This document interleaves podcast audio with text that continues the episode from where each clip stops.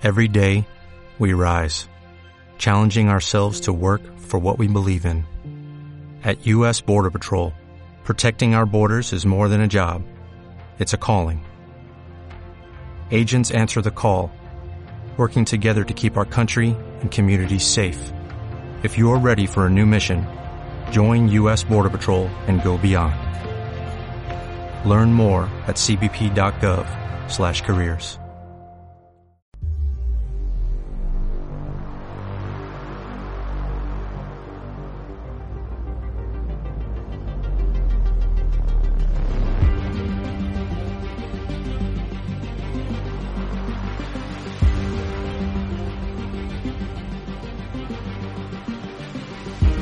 La casa en Meriba.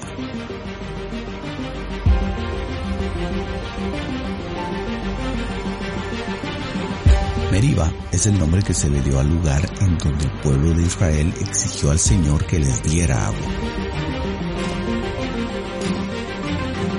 No se conformaron con esperar a que Moisés les hablara y les diera las instrucciones a seguir en ese lugar, sino por el contrario, se desesperaron y angustiaron mucho a causa de la necesidad que tenían de beber agua. Sus familias, hijos, ganados, rebaños estaban desfalleciendo. Y se enojaron, protestaron y alzaron la voz contra Dios y contra el líder que Él les había levantado. Meliba es una palabra que refleja perfectamente la condición arrogante del pueblo de Israel. El Señor no podía haber escogido un mejor apelativo para aquel lugar. Algunos traductores bíblicos le llaman el lugar de la demanda, de la queja, de la protesta. Otros lo señalan como el lugar de la contienda o de la querella. Una tierra en donde los israelitas hicieron reclamaciones al Señor exigiendo se les diera agua inmediatamente. Moisés tenía razón de enojarse. Sin embargo, no se percató que Dios, más que probar la paciencia del pueblo de Dios en ese lugar, estaba probando precisamente su corazón. Era un lugar en el que Moisés debía demostrar delante del Señor su temple y entereza para soportar las quejas e insolencias del pueblo. Dios había llevado a Israel hacia ese lugar adrede. Moisés debía probar su capacidad como líder ejemplar del pueblo judío para trasladarles una enseñanza sobre cómo honrar y santificar el nombre de Dios dentro de la congregación. Lo que Dios esperaba era que Moisés, como la autoridad delegada sobre el pueblo, siguiera cuidadosamente las instrucciones que se les había entregado. No obstante, Dios hacía algún tiempo le había dicho que golpeara la roca delante del pueblo para que brotara el agua. Acá las órdenes fueron distintas. La instrucción fue, háblale a la roca. Es que Dios estaba por mostrar delante del pueblo su omnipotencia y santidad. Al decirle a Moisés que simplemente le hablara la roca y que el agua brotara inmediatamente, quería que Moisés y Aarón le creyeran y actuaran conforme a sus órdenes. Conocemos el final de la historia. Moisés golpeó la roca con su vara. El agua brotó en abundancia. El pueblo bebió hasta saciarse, pero Dios se enojó mucho con los cabecillas de Israel. Esta historia contiene una enseñanza profunda y una aplicación práctica en nuestros días. Y es que, como Moisés, nosotros enfrentamos cada día diferentes desafíos. En ocasiones, Dios nos llama a realizar una labor con el fin de conseguir los recursos que necesitamos, es decir, aquellas cosas que vendrán a cubrir nuestras necesidades. Alimento, vestido, vivienda, transporte, etc. Sin embargo, habrán temporadas en las cuales esto no vendrá como fruto de nuestro esfuerzo, por ejemplo, en momentos de escasez, desempleo, incapacidad, invalidez, inflación o estrechez.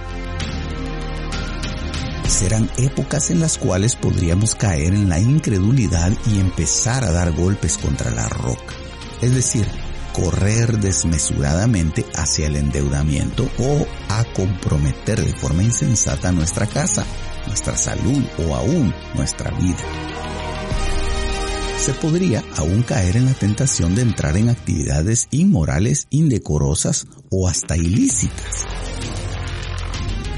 Cuando Moisés golpea la roca seguramente lo hace con disgusto.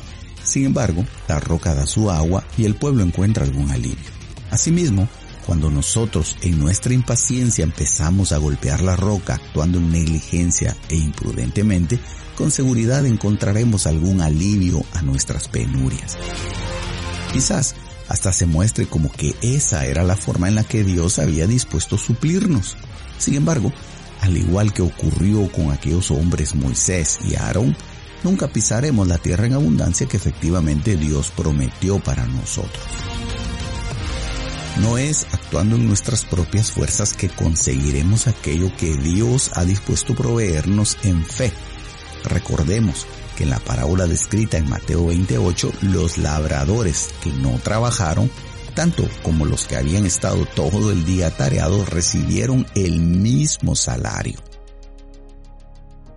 Por lo tanto, cuando sea el momento simplemente de hablar con la roca, debemos estar sostenidos por la palabra que se nos ha dicho. Esto es actuar en fe. Saber que hay un tiempo en el que se nos ordenará golpear muy fuerte la roca, pues será un tiempo de mucho esfuerzo físico y cansancio, pero también llegará una temporada en la que debemos aprender a ser sostenidos por fe,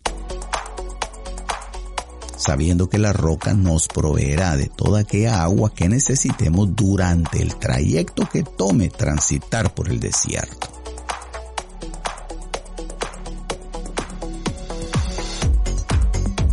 Dios siempre mostrará su fidelidad hacia nosotros. La roca siempre tendrá agua. Nuestra vida siempre estará felizmente sustentada. Toda vez aprendamos a depender de Cristo, que es nuestra roca, y a discernir claramente el tiempo en el que estemos viviendo. Cuando vengan los tiempos difíciles y no encontremos alivio a nuestras aflicciones, confiadamente podemos entonar la misma melodía que Ana entonó diciendo, mi corazón se regocija en el Señor, mi fortaleza en el Señor se exalta, mi boca sin temor habla contra mis enemigos, por cuanto me regocijo en tu salvación, no hay santo como el Señor, y en verdad no hay otro fuera de ti, ni hay roca como nuestro Dios. Primera Samuel 2, 1.